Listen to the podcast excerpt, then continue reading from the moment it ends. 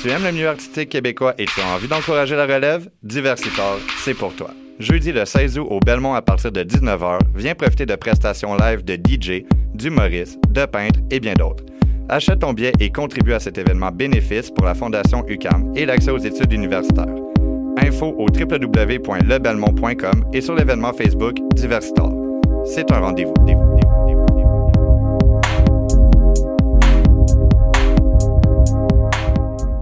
Eh, vous saviez que choc.ca ce n'est pas que du podcast C'est aussi 5 chaînes musicales 24 heures sur 24 pour vous accompagner partout.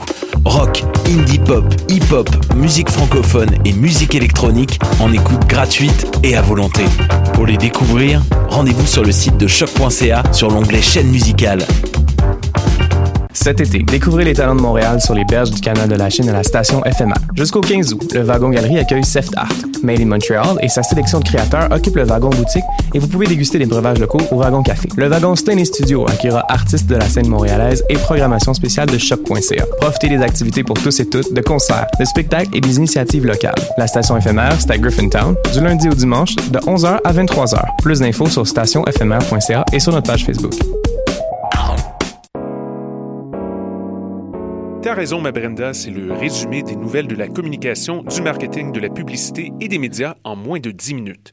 Chaque semaine, mets-toi à jour de l'actu, que tu sois professionnel du métier ou pas. T'as raison, ma Brenda, c'est le vendredi à 8h sur choc.ca. Le reste de la semaine en podcast et aussi sur Facebook.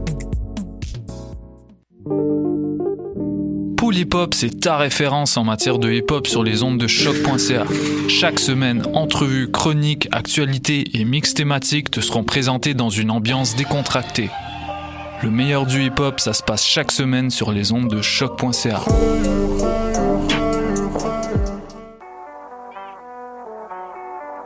What a Day et c'est Robert Nelson de À la claire ensemble sur les ondes de choc.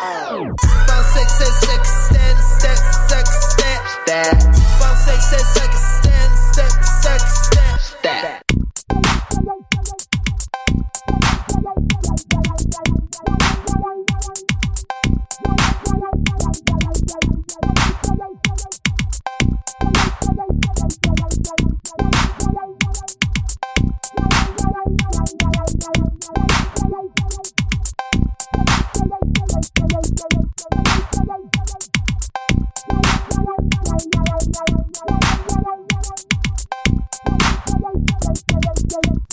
Bonjour, bonjour, mon nom est Megan Bédard et cette semaine, bienvenue à un nouvel épi- épisode de Pop en stock, l'épisode numéro 178 et l'émission d'aujourd'hui euh, n'aurait pas pu être possible sans euh, un collaborateur de Pop en stock et ça fait très très longtemps qu'il est venu avec nous, donc euh, Christopher Chancy, je suis vraiment très contente que tu sois là aujourd'hui. Ah, t'es fine. C'est un peu grâce à toi, ben c'est un peu, c'est c'est exclusivement grâce à toi qu'on fait cette émission là aujourd'hui parce que c'est toi qui m'as écrit par comme hey, je m'ennuie.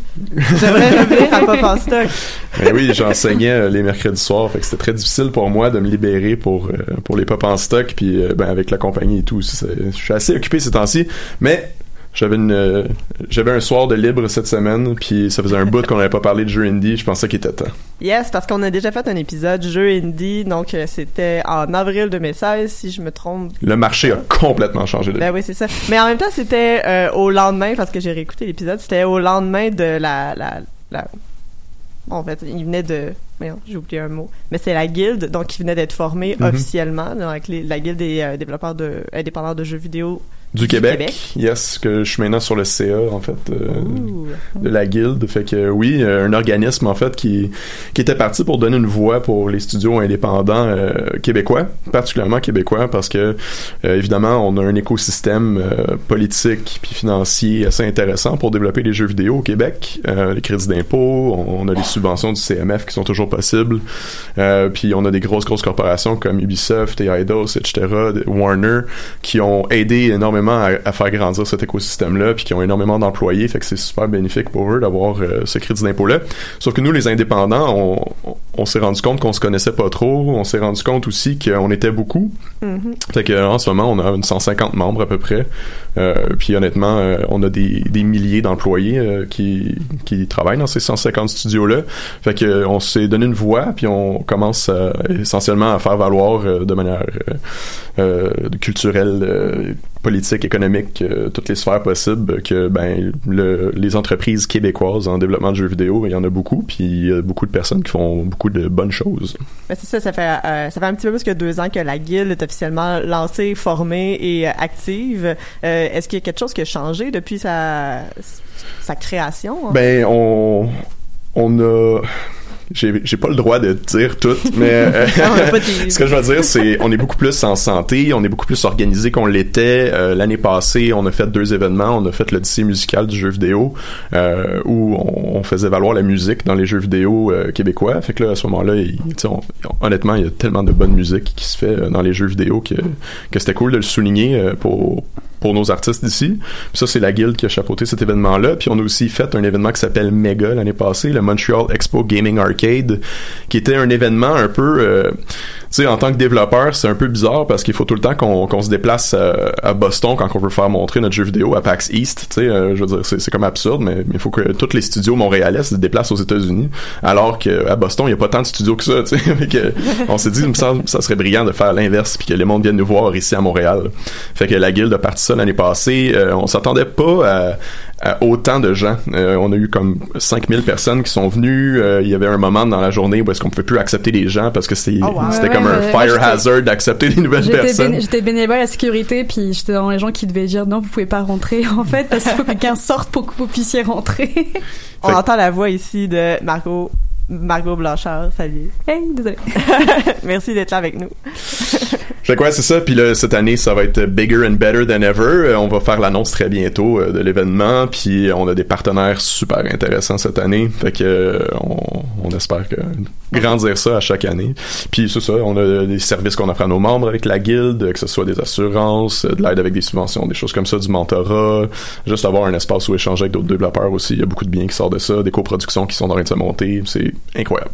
Donc, le jeu vidéo indépendant est en santé au Québec et c'est grâce à la guilde en très grande partie, en tout cas euh, depuis euh, depuis les dernières années. Yes. Donc, euh, j'ai aussi en studio, donc on a entendu Margot. Désolé. Allô? Non, non, mais non. m'en empêcher, là. J'ai vécu cet événement, là. Il fallait que tu mettes ton grain de sel aussi, là.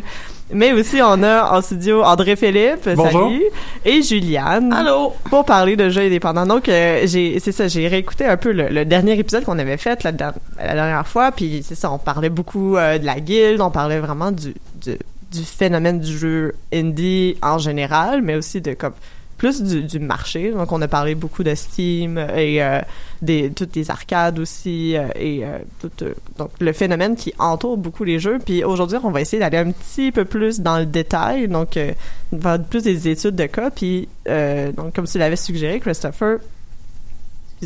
Euh, mais on va parler des jeux qui sont sortis dans la dernière année ou peut-être dans les deux dernières années, là, pour rester de plus récent, puis pour voir aussi comment ça a changé depuis le, le dernier épisode qu'on a fait et depuis euh, la création des, jeux euh, indie. Je trouvais ça intéressant parce que j'avais oublié un peu toute la, la filiation entre les jeux indépendants et les jeux AAA. C'est comme ça dure depuis toujours. Là, donc, euh, on disait que Doom, c'était à l'origine un jeu indépendant. Ben oui, ben oui.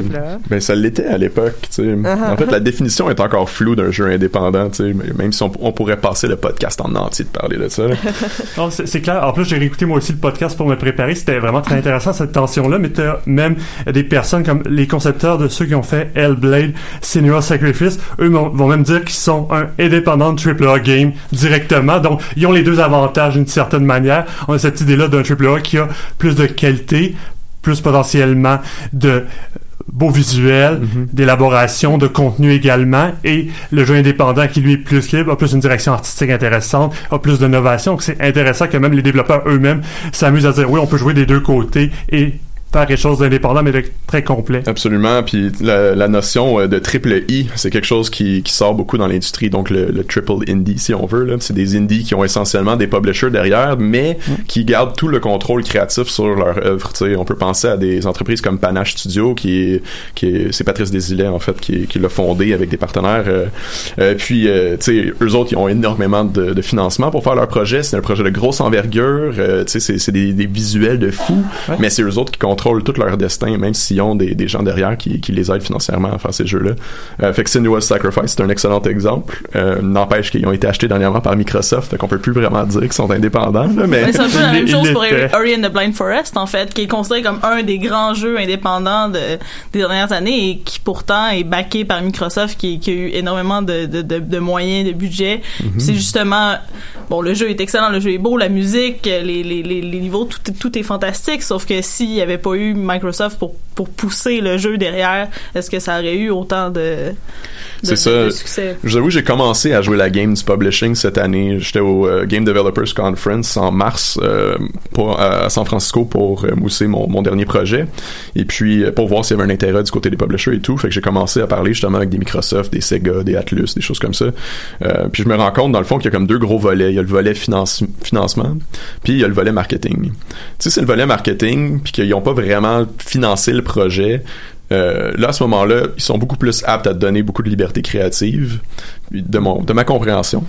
Et puis, euh, si, par exemple, ils donnent significativement d'argent pour faire le jeu, là, à ce moment-là, ils vont peut-être tirer de leur, des, leur bord des fois, tu sais. C'est, puis c'est normal, je veux dire, c'est, c'est un investissement. Eux autres, ils ont énormément de métriques, ils savent exactement c'est quoi que le marché a de l'air en ce moment. Fait que si t'es en train de prendre une direction que eux autres, ils savent que ça va peut-être nuire au ventre, euh, au ventre, excusez, euh, ben oui, peut-être que c'est possible qu'ils vont, qu'ils vont vouloir euh, tirer la couverture de leur bord pour essayer de réaligner le projet pour être sûr qu'il va rentabiliser, être rentabilisé de la manière optimale.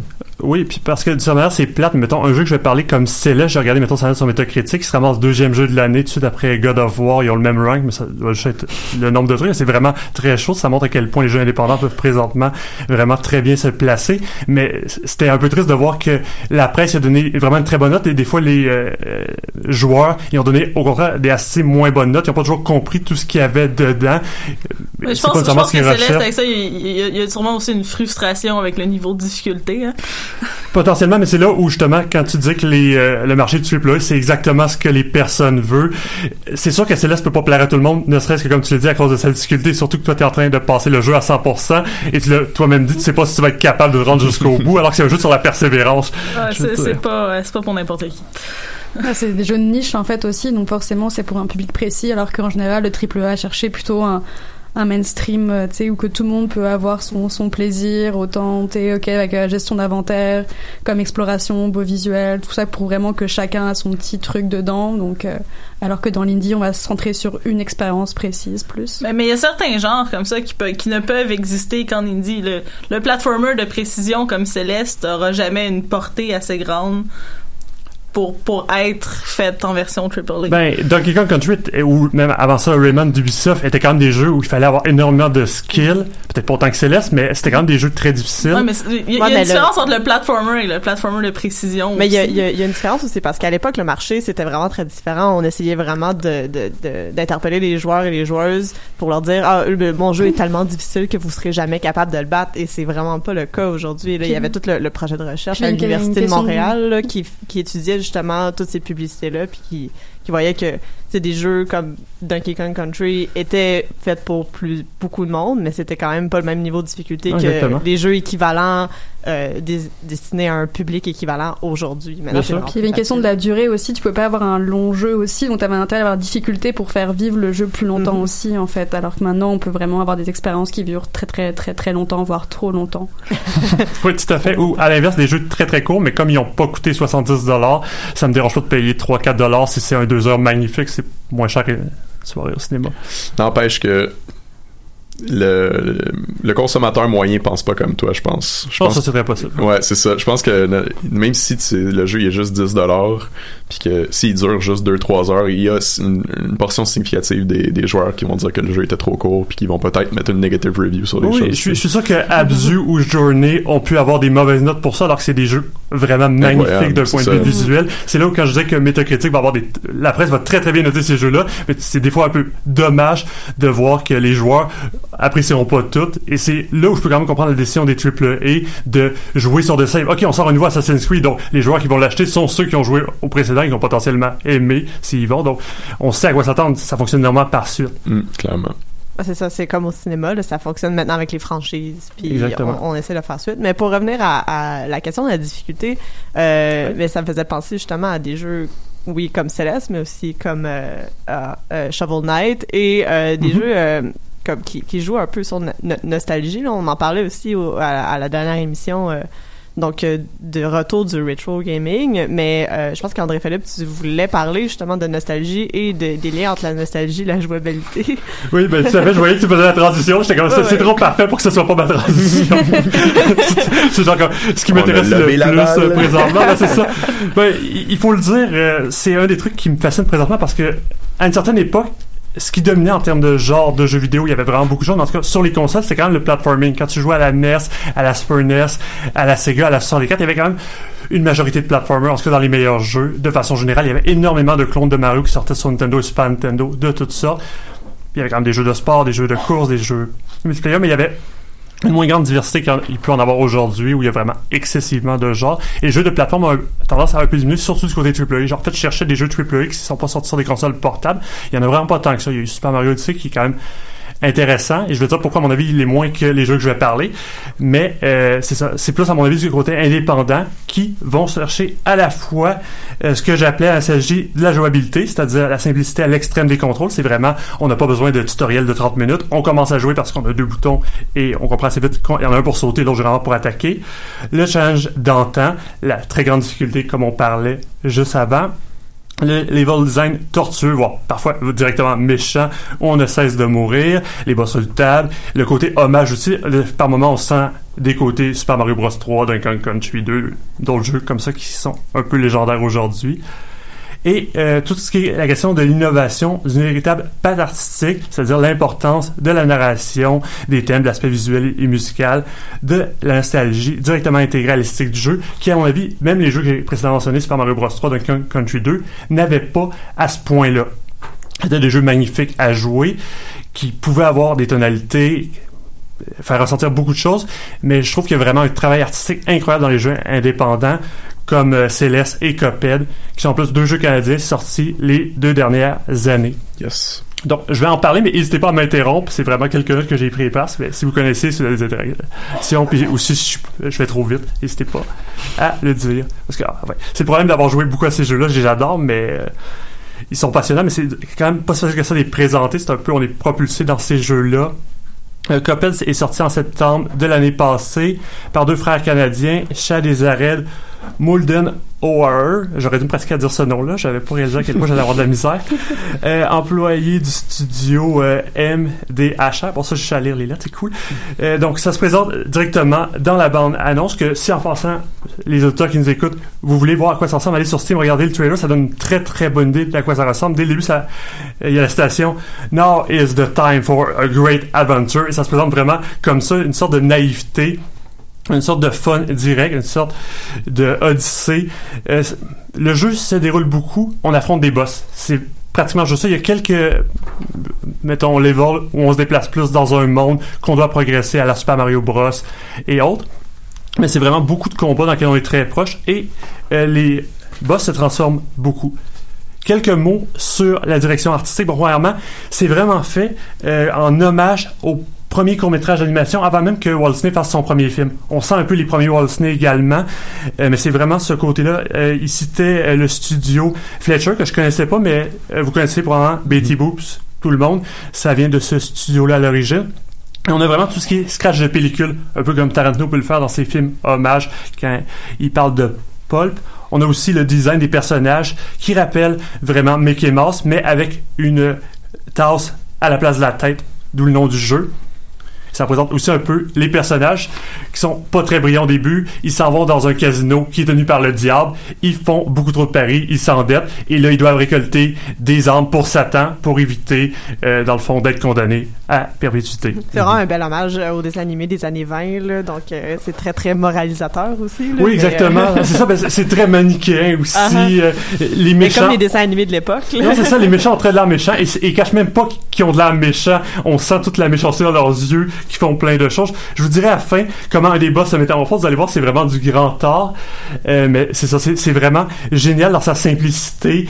Euh, On n'a pas besoin de réfléchir, c'est juste drôle, c'est très le fun de jouer à plusieurs juste pour commenter, faire ok, wow, ils ont vraiment fait, ça, ils ont vraiment osé jusque-là. C'est là où des fois c'est bien que ce soit pas un triple A parce que je sais pas s'ils iraient aussi loin euh, dans euh, un peu des fois l'humour très noir dans ce qu'ils font.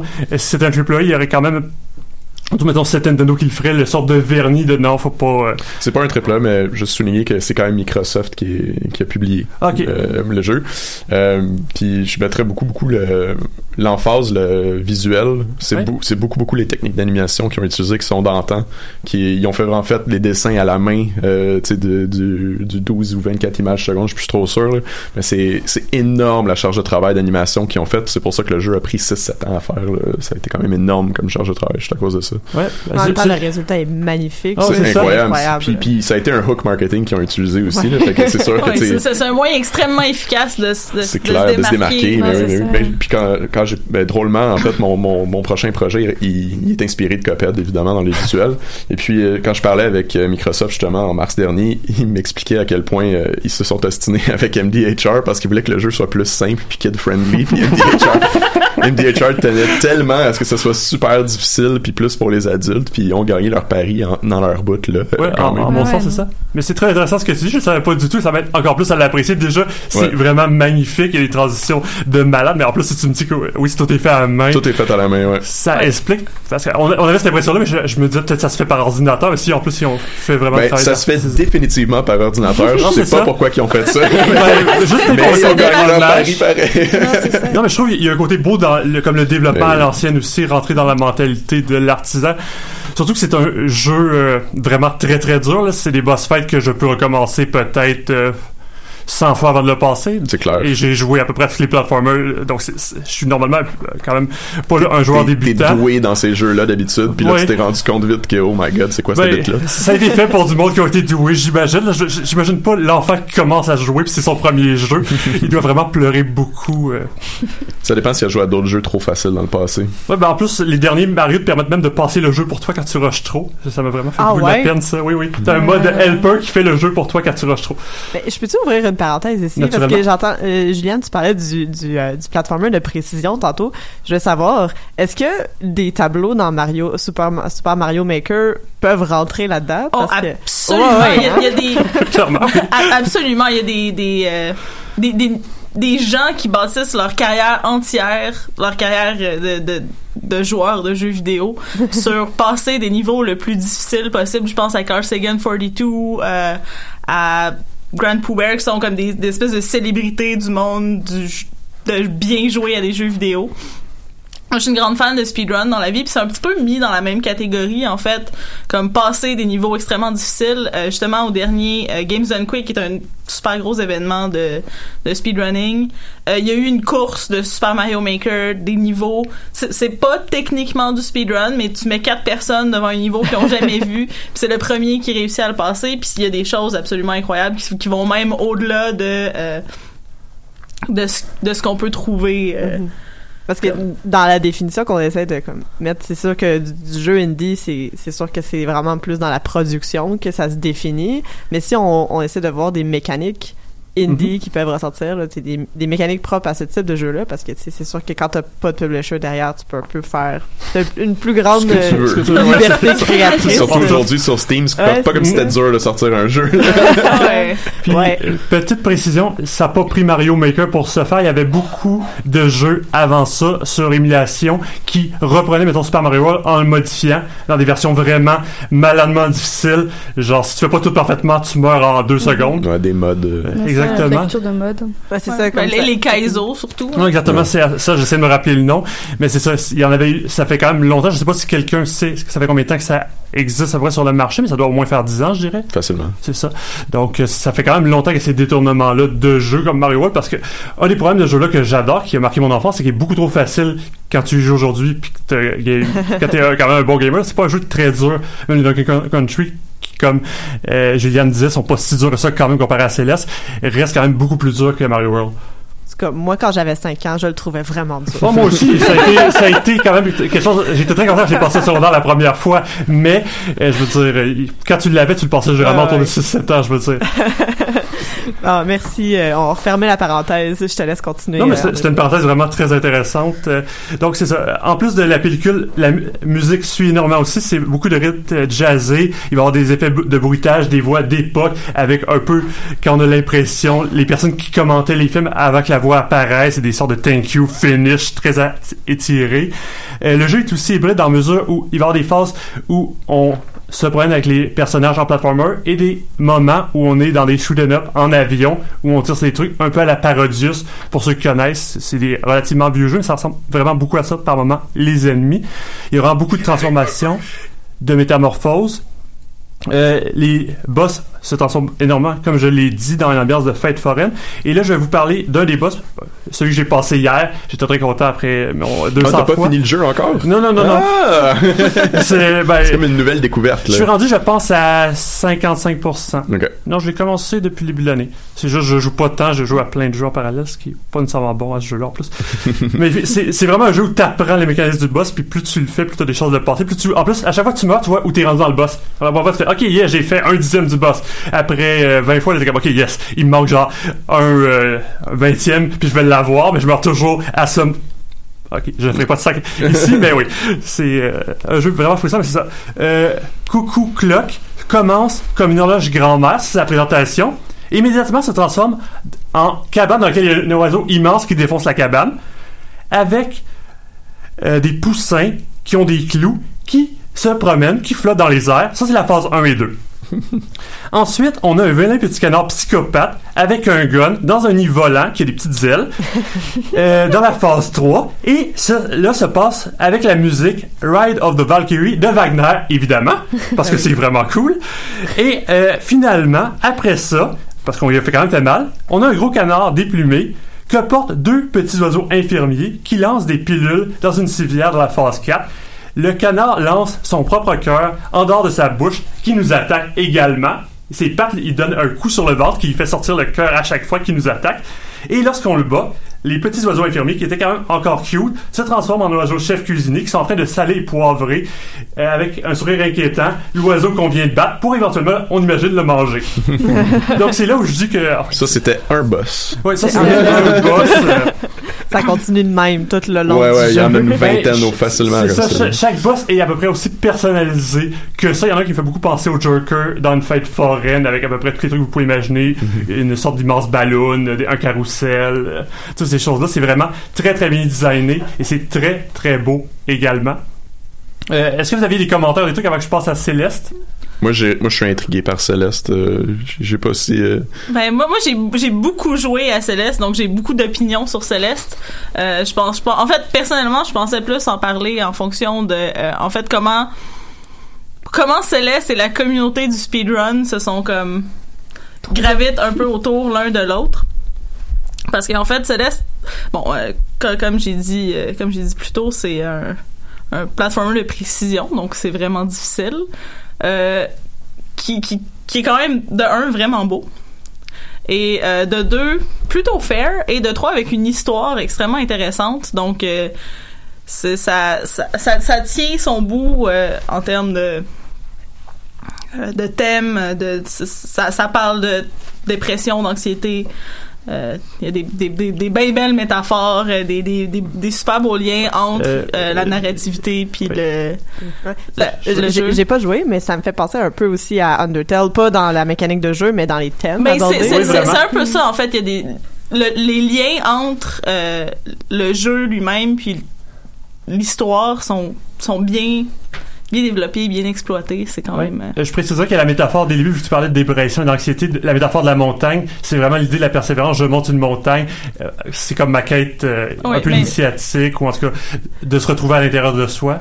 Ben oui, justement, la, la, la montagne dans Céleste. Céleste, c'est la montagne, pas le personnage. Le personnage s'appelle Madeleine.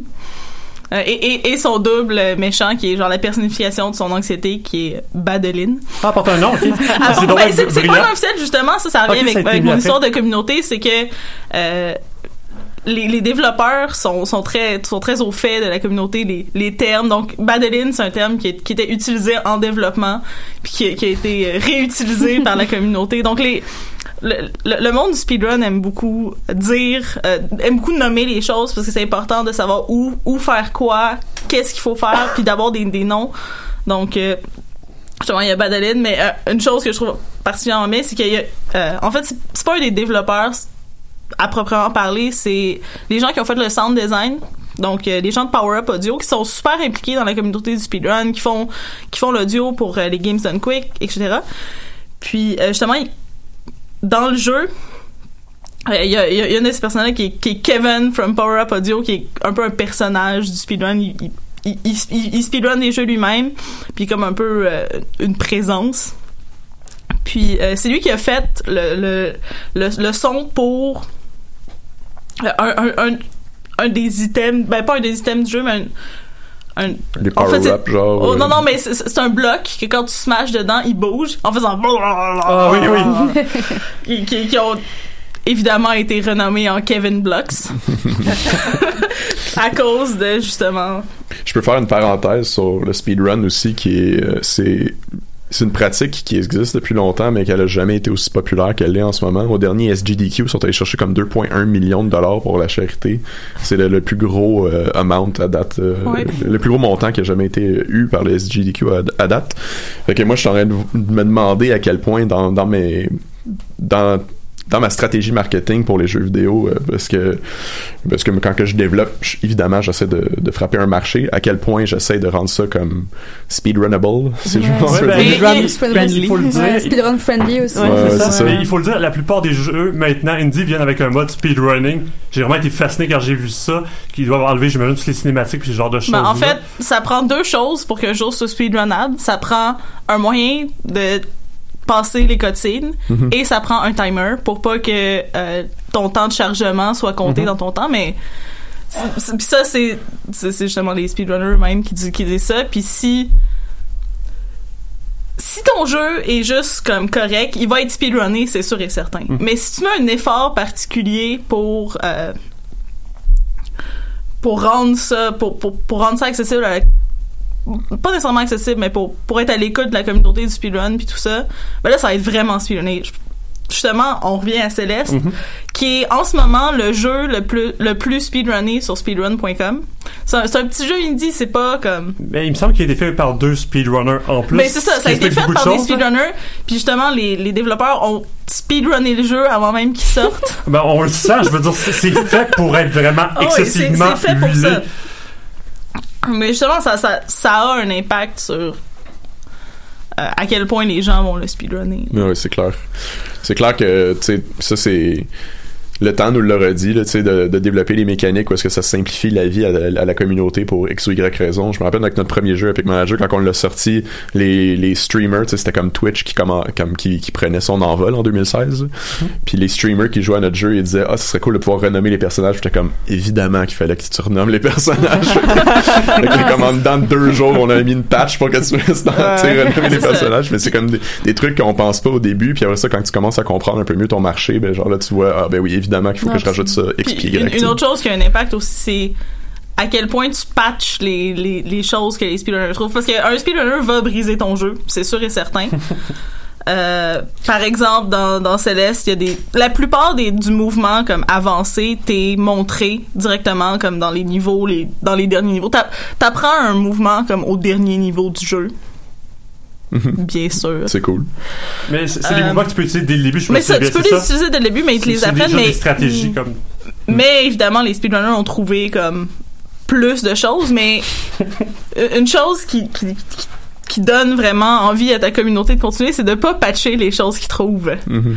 Parce que si ça affecte pas le gameplay normal d'une personne normale, en, en général, les speedrunners vont considérer que bon, c'est sûr si ça brise le jeu euh, pour le joueur moyen, c'est un peu moins le fun.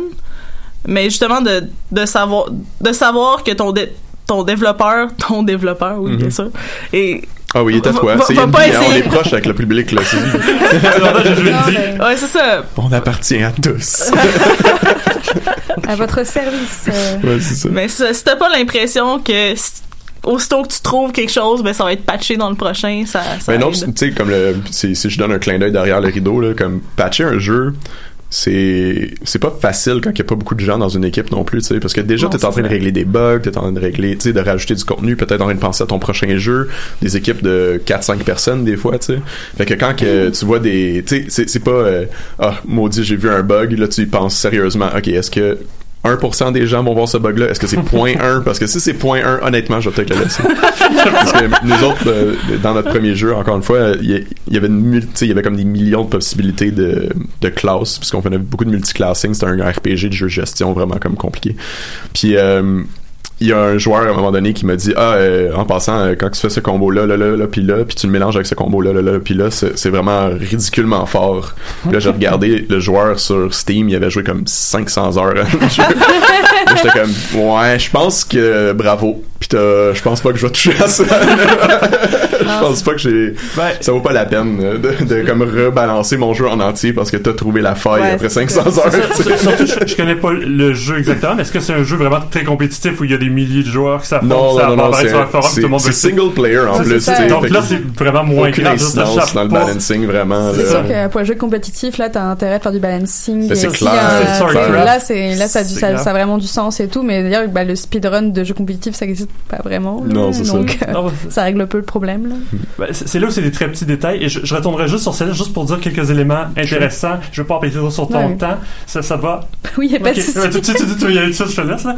J'ai déjà beaucoup parlé, mais c'est ça. Une autre chose qui est vraiment cool dans Céleste, c'est la diversité des personnages. On a des personnages féminins, euh, personnages racisés, personnages âgés également, qu'on n'a pas toujours dans les jeux vidéo. Fait qu'il y a trois personnages, Mhm. une fille, un dos de l'ethnicité un peu douteuse, mais, mais sa barbe est magnifique. Comme tu l'as dit, il y a deux personnages féminins. Celui qui te dit le nom Ouais. renommé, là, Ben, c'est un double. C'est un double, mais Badlin. Ouais, Ça ben sent- Madeleine et Badeline qui sont la même personne. Mais qui font deux personnages par la force des choses. Ben, je veux dire, on- oui. c'est vraiment les deux personnages qu'on voit le plus. divulgacheur, là. Ben ouais? Ah oui, désolé, alerte de divulgacheur. Il y a- il y a un double. À partir du moment où on se voit dans un miroir, il y a un double qui nous poursuit. fait qui veut nous que tuer. on, on- on spoil Comme le chapitre Dark Link. 2. Oui, vraiment. Comme Dark Link. Puis euh, il y, a, il y a- il y a comme un, un- Non, c'est pareil, il y a quatre. Il y, a, il y a aussi un personnage blanc, mais c'est pas du tout un personnage, mettons, à la Contra, euh, un personnage par gars blanc, comme on, on a normalement dans beaucoup de jeux vidéo. À, à la euh. Spoiler alert, c'est un fantôme. Oui, exactement. Même lui est spécial à sa manière. C'est un personnage très gêné, mignon, à part qu'il veut te tuer, là, mais bon, ça c'est une autre histoire. Euh, très rapidement, ce qui est vraiment chouette, c'est justement euh, la quête qu'il y a avec Badeline. Au début, comme je disais, elle veut nous tuer. Euh, ça commence par une qui veut nous tuer, après ça se multiplie par trois, après ça par cinq, qui font exactement en plus le même chemin que nous. Donc t'as vraiment un peu l'impression quand tu joues à Mario Kart puis t'as le fantôme qui te tue, c'est exactement ça, puis s'il te rattrape évidemment il te tue. Mais éventuellement, après qu'elle a essayé plusieurs fois de te tuer, il y a une réconciliation avec ce personnage-là et elle te propulse dans les airs. Les deux comme s'unissent ensemble et arrêtent pas de se faire des jumps. Il faut que tu la retrouves pour jumper. Euh, avant ça, par contre, dans euh, le cinquième monde qui s'appelle Mirror Temple, c'est vraiment cool, c'est très métafictionnel. Pour ça, la plupart des choses renvoient à une sorte de dualité. On a la confrontation avec euh, le double qui, euh, une fois qu'il est, euh, qu'il est vaincu, Ju- ju- Juste un petit. euh, le, Oui. le double, c'est pas dans le Mirror Temple. Quand tu C'est- te c'est bats avec fin? Non, quand tu. Quand tu ben, Non, je quand tu- je- je quand parle, tu te bats avec- la scène avec les aurores boréales. Ouais, non, c'est ça, c'est C'est pas. euh, tellement un nerd battle en ce moment. De... Ouais, Ouais, ça peut, ça peut. Ah non, mais j'ai passé tellement d'heures. Beaucoup. J'essaie de le finir comme il y a, il y a énormément de contenu. Il y a le- l'histoire avec des, bon, il y a des, des trucs cachés, des objets à ramasser. Puis après ça, t'as comme une deuxième étape. Il y a trois montagnes à monter. T'as une deuxième étape où est-ce que les niveaux sont de la même longueur, mais comme plus vraiment plus difficile. C'est comme un, un autre par-dessus où est-ce que les niveaux sont beaucoup plus beaucoup moins longs, mais ô combien plus difficiles. Ah, euh, ok, peu, j'ai importe pensé où beaucoup trop dans exactement. Non, t'as pas pensé trop dans, ça c'est magnifique. Euh, peu importe où c'est exactement dans le jeu, euh, ça, cette confrontation-là mène à une chute dans le jeu. Tu fais juste tomber sur la montagne que tu viens de monter, puis ça dure 21 secondes. Tu pètes juste tout le tableau, t'as vraiment l'impression de tout descendre ce que tu viens de monter. Après, généralement, si t'es pas un excellent joueur, au moins un mois probablement de progression. Euh, puis c'est dans une scène magnifique où on vient justement d'assister à des belles aurores boréales dans des couleurs froides euh, qui représentent le calme. D'ailleurs, quand euh, utilise un jump, ses cheveux transforment en bleu. Que ce côté-là aussi, elle a une plume qui permet de relaxer. Il y a toutes ces images-là. Et le double négatif apparaît. Il y a des tentacules, des couleurs chaudes. Euh, le personnage sort littéralement de sa case de texte pour montrer à quel point elle est puissante. Et euh, ben, finalement, elle détruit la plume que Leren se sert pour se calmer, pour méditer à chaque fois qu'elle est un peu anxieuse. Et c'est là que survient la chute. C'est intéressant, tout, tout le volet. euh, Oui. Tu sais, on, on, on, on emmène une dimension euh, mais comme émotionnelle un peu. On essaie de, fait. parler d'anxiété. On parlait des thèmes tantôt. Euh, je, je me demande à quel point aussi ça devient de plus en plus populaire de parler de ces choses-là.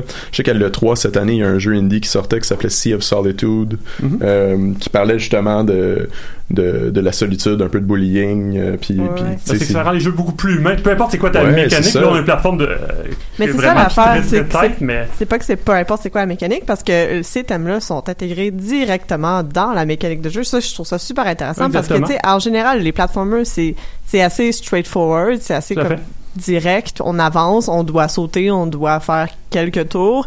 Mais là, on dirait que c'est, parce que j'ai pas joué, là, mais c'est vraiment investi d'un message parce qu'on essaie de Oui. monter une montagne, mais monter la montagne, ça veut dire autre chose. Puis chaque geste que le joueur ou la joueuse pose dans le jeu est significatif et renvoie à quelque chose d'autre qui parle d'anxiété, qui parle de ça, qui parle d'affronter son anxiété ou. euh, Mais cette justement, les, mécaniques du jeu sont liées Ouais, à ça. Exactement. Justement, la, la, la plume dont on parle, c'est comme il y, y a il y a un des personnages qui donne le truc.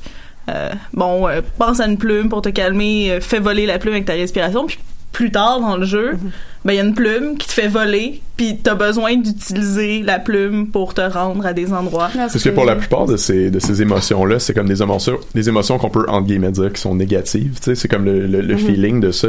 C'est pas toujours beau. C'est pas euphorique, c'est c'est pas euphorique, c'est ça, c'est exact. Et puis, je peux, tu sais, c'est, c'est vraiment chez les indies qu'on va être capable d'aller explorer ces thèmes-là parce que chez, un triple A, ça serait risqué, euh, de peut-être, euh, de peut-être trop s'associer à quelque chose de négatif au lieu de que ce soit positif. Ah. Le, le, le triple A a très peur de se mouiller. Ben oui, c'est ça, exact. Ben, général, puis, puis c'est, puis c'est là qu'on, Ouais. tire notre épingle du jeu. Euh, juste finir très rapidement sur ça, c'est vraiment la dernière fois que je parle de Là, là, ça. Céleste, là, Ouais. ça fait 20 Non. minutes qu'on en parle. mais c'est- ce qui est C'est cool, un contre, bon jeu, disais que les côtés négatifs, ce qui est cool, c'est qu'il y a le côté réconciliation. C'est vraiment, tu veux pas juste annihiler ton adversaire, tu veux te réconcilier avec, c'est une part de toi. Et chaque tableau, euh, autant il y en a un qui est plus labyrinthique, un qui est plus côté sombre avec les personnages, un qui est plus l'orientation du vent, le changement des épreuves. Donc tout représente des thèmes d'une certaine manière. Et juste retourner sur Mirror Temple parce qu'il y a vraiment quelque chose de cool dans ce tableau-là. Quand on euh, est en dernière partie du tableau, on doit porter euh, Théo, le personnage euh, noir, qui est dans un cristal, ce qui est soit dit en passant, une déconstruction du trope genré où généralement c'est personnages féminins dans Zelda qui se ramassent dans un cristal. Là, c'est le gars, il te demande s'il te plaît, peux-tu me porter? Parce que ben, je veux pas rester là, ça va pas bien. Et en plus, il y a plein de jeux qui nous regardent, il y a des créatures Lovecraftiennes qui représentent un peu nos démons intérieurs. Et quand on écoute la musique, ça sonne familier parce que c'est la même musique qu'on a entendue au début du tableau, mais jouée à l'envers. Et quand on s'amuse à écouter le tableau, à rembobiner à l'envers, à écouter la progression, ce qu'on entendait au début, qui était des chuchotements, des soupirs quand on traverse la première fois dans le tableau à l'endroit, devient une voix du personnage, de son intériorité, qui dit ses doutes. Et je vais juste vous lire un extrait parce que c'est quand même vraiment très puissant et léger trigger warning. C'est quand même sur la dépression, c'est quand même quelque chose d'assez sombre. Donc, c'est le personnage qui parle. Parfois, je ne comprends plus ce qui est en train d'arriver. Je ne sais pas qui je suis. Il y a un long soupir. Je fais juste regarder le miroir et je ne sais pas qui je suis en train de regarder ou qui est en train de me regarder. Et plus loin, ça continue un peu. I don't like scaring myself. I don't. Et la phrase se finit juste pas. Il y a juste un soupir final. Et tout ça dure à peu près une minute à deux minutes. On entend juste cette voix-là très très lasse de tout, qui a l'impression de jamais s'en sortir. C'est très cool. Puis euh, je peux vous garantir que ça c'était une intention du développeur. C'était pas comme un Easter egg qu'un programmeur Non. X ou Y a comme glissé dedans. Je pense que vraiment là, il y avait quelque chose qu'il qu'il voulait faire. là. Non, mais C'est ça qui est il y a bien quand une t'es deux cohérence- aussi, là, Il y c'est a une ça. cohérence dans la symbolique, etc. Donc, Ouais. ça se- l'intégration de la narration dans le design. Donc, c'est, on voit que tout est pensé et designé. Puis, euh, Non, et puis ça, ça se retrouve justement dans la bande sonore. J'avais- J'avais, il y a une excellente vidéo sur euh, sur YouTube sur euh, la composition de de Céleste, comment ça évoque l'anxiété sans être anxiogène. Justement comment la compositrice Lena Rain euh, a, a comme channelé sa propre anxiété pour euh, Ah, ça, pour composer. C'est là. l'avantage des petites équipes indie, c'est que tout, tout, euh, c'est les permis. programmeurs Ouais. parlent avec les designers, c'est pas comme des courriels euh, Ouais, internes On- on envoyés à des centaines de personnes. des meetings Ouais. sans fin. puis- C'est ça.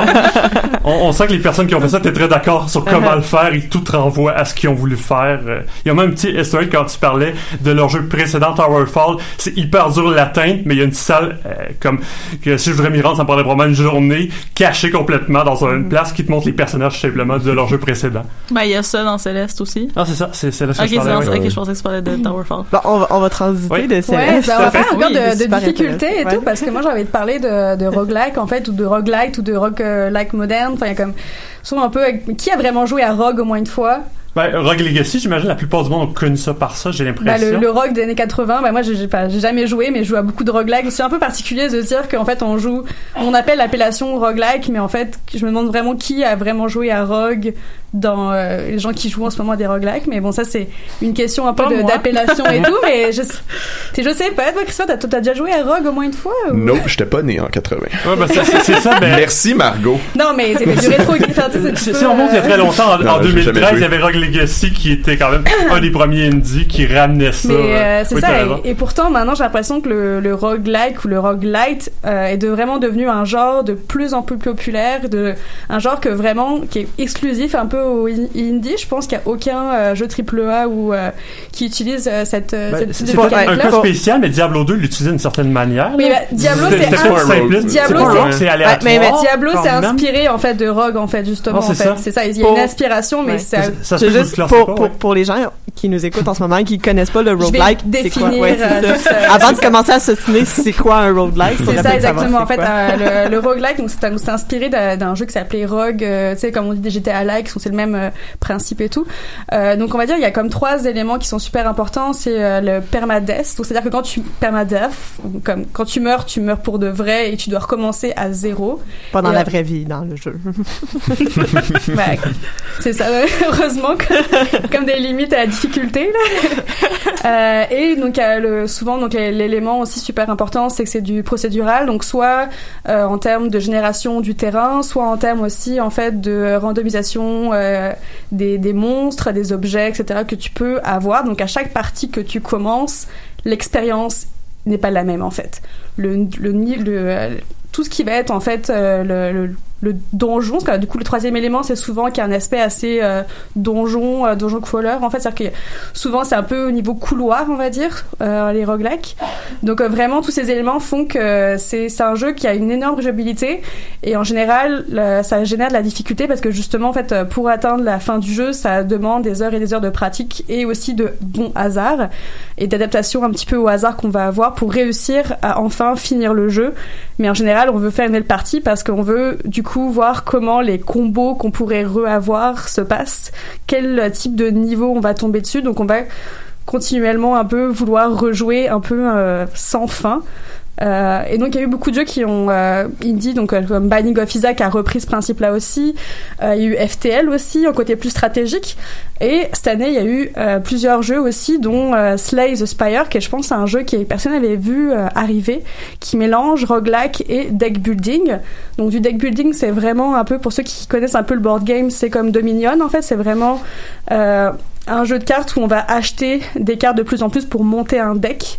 Et ce deck-là, on va pouvoir se combattre avec. Donc Slay Spire, c'est un jeu solo où on va euh, à peu près une durée de une heure et demie pour comme faire les trois boss euh, qu'on va avoir et donc on va avoir un petit deck au début puis on va comme rajouter une carte à chaque combat qu'on va avoir et l'idée c'est vraiment d'avoir de se faire un deck euh, vraiment fonctionnel avec des bons combos et réussir en fait à battre des monstres de plus en plus difficiles il y a comme euh, trois personnages qui ont chacun un peu leur deck euh, particulier Euh, donc c'est vraiment du, du, tour par tour. On choisit une carte euh, pour attaque ou défense, on la joue. Et ce qui est intéressant, c'est qu'il y, y, a un peu la télégraphie des monstres, c'est qu'on sait ce que le monstre va te faire. Donc tu vraiment tu fais la réaction en fait. Donc c'est vraiment de la, de la, pure stratégie. On a tout le temps qu'on veut. On est comme, ok, là, j'essaie ces cartes-là en main. Je choisis, est-ce que je fais, euh, je vais essayer d'attaquer le plus fort ou est-ce que j'essaie de protection? Je joue des cartes compétences pour essayer de, de euh, mettre du poison, etc. Donc vraiment, on est dans un jeu où on construit un deck puis on essaye vraiment de, de jouer un peu avec le, le random.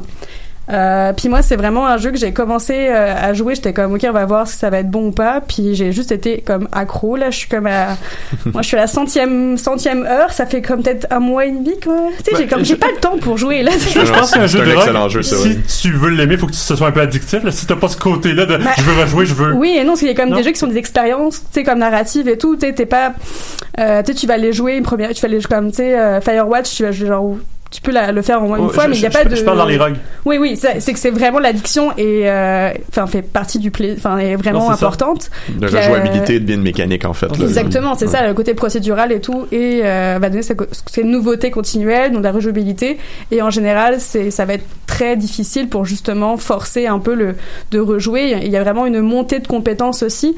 Bon, autant pour des jeux euh, roguelike qui vont être plus sur la sur l'adresse ou sur comme le platforming, etc. Où là justement il y a vraiment une compétence à obtenir en termes techniques euh, de réflexes, mais aussi, on va dire, dans les jeux tour par tour, ou aussi Into the Bridge, dont je vais parler un petit peu après, où c'est vraiment des compétences de type euh, stratégique et tactique, de compréhension du système, qui va permettre de pouvoir de plus en plus faire les meilleurs choix qui vont permettre, en espérant, si le hasard est avec toi, de finir le jeu au moins une fois. Très cool. Ouais, mais c'est ça, euh, contrairement, contrairement aux, euh, aux, plateformes, euh, aux plateformeurs de précision, le roguelike, tu peux pas maîtriser justement ce jeu-là à la seconde ou à la milliseconde C'est ça. près, là. C'est, il faut mm. sans arrêt s'adapter. C'est, vraiment des gros enjeux ouais. de, de, design, là. Je trouve uh -huh. c'est comme, euh... puis pardon, dans le cas, en fait, de, de Into the Bridge et Slow Spire, c'est vraiment des, des deux studios très indie, là. Et je pense qu'ils sont les deux à Seattle. Je sais pas s'il y a un hasard ou pas. Mais quand même, vous dire, c'est, c'est, c'est du indie, mais Slay the Spire, c'est comme 2 millions de copies, là. Et c'est encore en early access, là.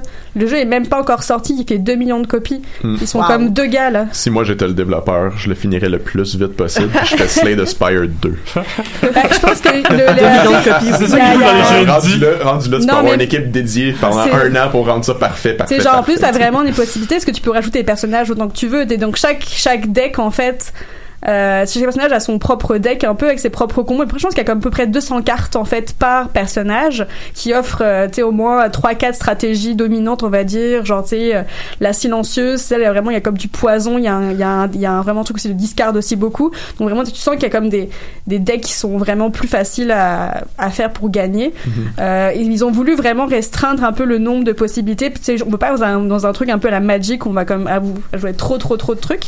Mais en fait, je fais un petit côté à Magic parce que justement en fait euh, ce, ce jeu-là est intéressant parce que donc c'est deux euh, donc deux créateurs et il y en a un qui a été qui est un énorme fan de Netrunner. Je sais mmh. pas si oui. vous connaissez oui, ce, ça. C'est ça. c'est ça. Et en fait, lui, il tenait le site de fans de Netrunner. Il a utilisé sa communauté, sa communauté de fans, de où il est fan finalement pour comme que eux testent son jeu en fait. Ah ouais. Donc ça, ça a été vraiment, je pense, la clé de son succès, c'est qu'il a vraiment rapidement, il a fait, ok, donc moi je vais faire un, un jeu deck building comme solo. Euh, je vais rapidement aussi faire un système aussi de data aussi. Donc en fait, vraiment chacune des cartes qu'il créait, il savait que quelqu'un jouait au jeu, il savait en fait les chances de, ces, de cette carte-là de gagner, d'être dans le, dans le, de faire gagner le jeu en fait. Ce fait qu'il pouvait en fait faire baisser les, euh, la puissance des cartes par rapport justement à cette data qui, se faisait produire en fait plus les gens testaient le jeu, plus ils pouvaient en fait balancer. Et même récemment, j'ai utilisé une carte puis elle avait changé genre j'étais comme Mmh. fuck ils l'ont comme abaissé là genre j'étais comme c'est- Ben, non c'est- c'est vraiment intéressant parce que c'est- euh, dans les tournois de Magic, Yu-Gi-Oh, peu importe, ils actualisent, ils bannissent des cartes de temps en temps quand il y a une stratégie qui est trop forte. Mais là, c'est vraiment beaucoup plus Ben, c'est ça, rapide. c'est plus facile, c'est vraiment euh, tout ça. Donc euh, vraiment c'est euh, puis en fait je pense que ben on- je pense que pour même c'est le constat pour Into the Bridge aussi. Finalement c'est pourquoi je j'aime autant euh, ce genre de roguelike tour par tour. C'est parce qu'en fait j'ai l'impression que c'est par exemple, en ce moment, j'essaie de jouer, de jouer, de finir The Witcher. Puis pourtant, j'ai commencé The Witcher avant, puis je pense que je suis à 50 heures, puis là, je suis à 100 heures de. Pourtant, le jeu est comme beaucoup plus court, et c'est justement ça. En fait, je pense que quand je me mets dans dans Slay Spire, je suis comme c'est c'est très très euh, très rapide. Je suis comme nouvelle partie, tout est accord à zéro. Donc vraiment, toutes les chances sont possibles, toutes la, la- les possibilités, les récompenses aléatoires sont sont énormes. Alors que le temps que je me mets dans un Witcher, je me dis ouais, ok, il faut au moins que j'ai au moins 5-6 heures devant moi. Tu sais, un Mhm. samedi après-midi pluvieux, là, je me mettre dedans. Là, je peux vraiment, ok, je rentre la job, je fais un slash de Spire, ok, là, j'ai perdu, je rejoue une seconde partie. Là, il y a mon chum qui arrive, ok, c'est bon, on fait une partie, en- comme on joue, en train de se, de, de se checker, en train de jouer, puis il dit, non, mais t'as oublié ça, putain. Oh fuck, là, et puis c'est. Puis tu sais, donc vraiment une pratique comme ça qui va être facile, en fait, à rentrer dedans et qui, qui offre, en fait, des, des possibilités de.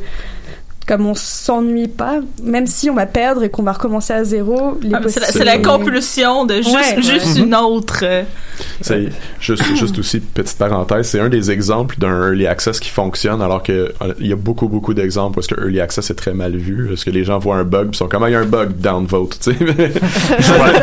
En early early access. euh, parce que justement, je pense que si le jeu était pas, et ça c'est un des trucs aussi des, des roguelikes qu'il faut qu'il soit fair là. Euh, même et donc gérer de, de, de la fairness en fait euh, quand t'as un jeu procé- procédural c'est tout un enjeu aussi.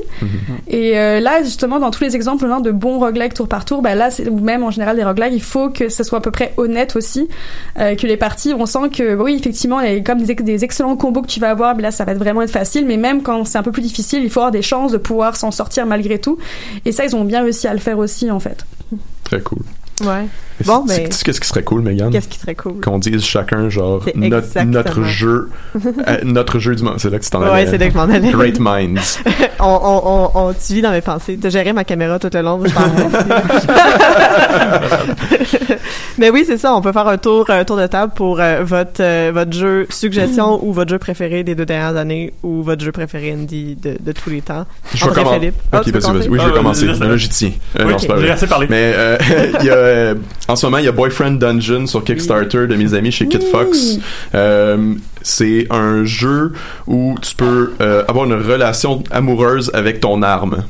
J'en dis pas plus. Allez voir sur Kickstarter. je, je, C'est- je vais faire la joke que j'ai faite tantôt, c'est Xenoblade Chronicles à l'envers. Oui, exact. fait que euh, je vous conseille d'aller voir ça sur Kickstarter. La vidéo vend mieux euh, le jeu que mes paroles peuvent le faire, mais ça- ça vaut vraiment la peine. Ouais. Ils sont, c'est la première journée qui s'est sortie puis ils ont déjà comme 50 000 dollars. Fait que c'est sûr et façon, certain moi, que ça, va, ça ça va être des, en des feu. mois que je suis comme genre je veux ça là, tu sais. J'ai comme ça que ce jeu était pen- pensé pour moi, mélanger du, du dating avec de la simulation, des, des- comme du ah du Avec des armes. des armes, enfin, du tu sais, comme vraiment du donjon, c'est comme parfait là, genre. Yes. Ça me fait rire parce que j'ai un de mes amis qui jouait à Pillars of, euh, of Eternity 2, puis il avait pogné une arme, puis il essayait de séduire son épée. Donc là, maintenant, il va être vraiment content de savoir mais que ce c'est le jeu est qui lui, pensé pour lui. cool. Moi, moi, je veux une waifu pilot de l'épée. c'est ça. Juliane, ta, ta suggestion? Euh, moi, ça va être Getting Over It with Bennett Foddy. Ah. C'est vrai que quand même. Ah ouais. Euh, c'est horrible, mais bah oui. Ben, c'était t'es un. c'est- c'est- Un c'est homme tronc dans Ouais, un dans une dans un marmite. chaudron, Ouais. qui essaie de monter une montagne avec un Une pic à glace. Avec Ouais. une pioche, ouais. Et C'est- comme dans celle-là, c'est plus sans arrêt la retomber. Oui, c'est ça. Ça m'est arrivé souvent. Ça, ça se peut que tu retombes jusqu'au début, donc que euh, t'as monté. ça, ça prend. C'est extrêmement long à passer. Le speedrun dure une minute et demie. Oui, Wow. j'ai vu ça. Euh, j'ai vu ça live. C'était sublime. Je pense que j'ai fait beaucoup pleurer ce soir. C'était comme il était pensé et tout, genre le Hein? speedrun comme ça en si peu de temps, il était pensé designé. Ben, c'est que- c'est que le jeu, la longueur du jeu vient principalement du fait que c'est extrêmement difficile, puis que si tu fais une erreur, ça se peut que tu, tu perdes des 10 heures de progrès. de ton progrès, ouais, C'est ça. ça. Oh, mon- Mais quand, quand t'es bon, ben, tu perds pas de progrès, fait que ça va très vite. Margot. Bah moi c'est vrai, j'ai refaire euh, Slay the Spire puis aussi Into the Bridge que je tu sais qui sont vraiment je pense en ce moment des jeux que que je joue vraiment fortement. Euh, que je, je suis obsédée par ça mais euh, Ah, je, je vais rajouter un roguelike là-dessus, euh, Crypt of the Necrodancer. Ah, ouais, c'est vrai que c'est fort. Ça fait un petit bout, ça, par exemple. Ouais, ça, commence à faire un Ouais, petit ouais. bout. Ça a 3 ans, 2 ans. Ça passe vite en ans. quand Ça va très vite. hein. Avec le tapis de DDR. Puis- Ah oui! Ah, c'est parfait. c'est sûr que bah the Bridge c'est vraiment les gens de FTL donc aussi c'est sûr que tu sais pensons ça penser à FTL aussi là. Ouais, F- excellent jeu, FTL. Euh, André Philippe? Euh, oui, bon, je n'aimerais pas Céleste parce que vous avez compris que je l'aimais un peu. Ça là, il Euh, était assez vendu. ouais, c'est ça, c'est mon jeu de l'année, mais bon, euh, je sais pas ce qui va sortir pour le reste de l'année. Euh, bon, je pense que je vais mentionner Echo, qui peut-être pas le meilleur jeu, mais je trouve vraiment le principe génial. Ça me donne un peu l'impression comme si on était dans Star Trek, on se battait contre des bugs. J'explique un peu la mécanique de jeu. Euh, tu te ramasses dans une sorte de place extraterrestre que tu sais pas trop c'est quoi, dans un immense temple, un peu euh, genre victorien avec des escaliers partout, super beau avec des colonnes. Et euh, il y a des pannes d'électricité, l'électricité revient, et à chaque fois, tu te rends compte qu'il y a des clones qui te ressemblent de plus en plus. Et dans le fond, à chaque fois que l'électricité disparaît, euh, durant le temps où il y avait de la lumière, les clones apprennent ce que tu viens de faire. Donc, si tu te mets à courir, eux aussi se mettent à courir. Si tu te mets à tirer de ton gun, t'as 8 personnes qui se mettent à tirer de ton gun. Si tu te mets à aller dans l'eau, ils peuvent aller dans l'eau. Donc, faut que tu utilises à peu près rien pendant qu'il fait clair, puis tu fais les Ah trucs pendant que c'est obscur, pendant qu'ils font leur régénération. Mais c'est archi dur. Parce que t'as tendance à avoir utilisé ton gun pour leur tirer dessus, mais là, tu te ramasses avec 8 personnes qui sont aussi bons que toi qui tirent avec des guns et tu meurs instantanément. Comment ça s'appelle? Euh, ça s'appelle euh, Echo? Echo. Echo. C'est à chaud, c'est vraiment juste ça. C'est vraiment une très très bonne idée de jeu. C'est vraiment une bonne idée, ouais. Et toi, Megan? Moi, mon jeu, euh, en fait, j'ai pas joué encore, mais ça serait Steamboat Billy que j'ai Oh, vraiment tellement fine! 2019, comme- par exemple. Mais c'est ça, moi je, moi je capote sur l'esthétique qui était à la Cuphead, mais j'haïs les jeux à la Cuphead parce que je suis pas bonne puis j'aime pas ça perdre. Fait qu'un RPG, je pense que c'est tout désigné pour moi puis j'ai vraiment hâte que ça sorte. Puis je suis vraiment déçue parce que j'ai pas eu le temps de donner à votre Kickstarter. Ah non, ouais, pas de stress. tu vas avoir une clé gratuite. Ah yes! ah, ben j'ai... Je l'ai même pas payé pour dire ça en passant. Je, que ce Ah soit non? clair pour euh, l'histoire, là.